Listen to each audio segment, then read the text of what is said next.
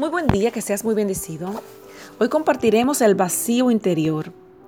En público la mayoría de las personas parecen felices y confiadas, pero en el fondo muchas se sienten vacías. En realidad se pueden estar, podemos estar en medio de una gran multitud y sentirnos solos. Muchas veces usamos careta o antifaces para mostrar lo que no somos. Muchos no le ven ningún significado o propósito a la vida y tratan de vencer ese vacío, ese famoso vacío que sienten muchas personas. Algunas trabajan y trabajan y otras se vuelven a las drogas o al alcohol y otras se empeñan en tener más dinero, más poder o más entretenimiento. Pero hay una razón que explica la sensación de vacío en la vida. Dios creó al hombre con un anhelo que solo Él puede satisfacer. Las personas no pueden sentirse satisfechas hasta que experimentan el amor transformador e incondicional del Señor.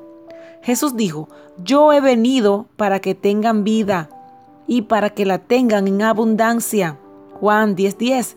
Es decir, Dios desea que nos sintamos completos, lo cual solo se logra por medio de una relación con Él.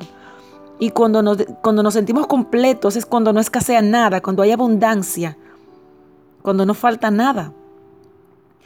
Sin embargo, eh, también una persona salva puede sentirse vacía, ¿sí?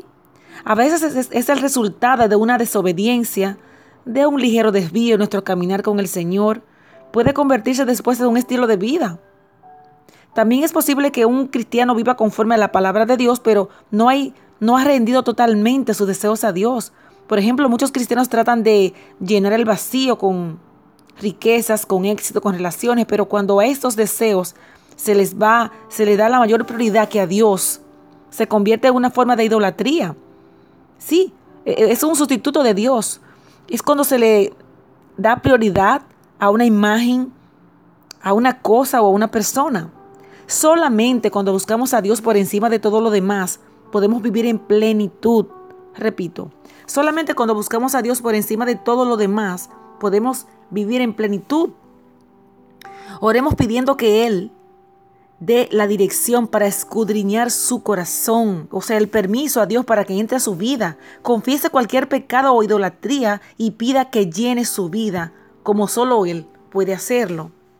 Le invito a leer en Salmos 139, 23 y 24, donde el salmista hace una declaración impresionante, interesante y determinante.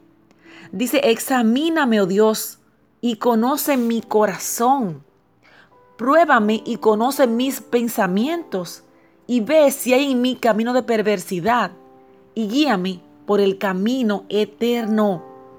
Amén. El camino eterno. Hablamos de un camino ancho y un camino estrecho. Guíame por el camino eterno. Amén. Dios te bendiga.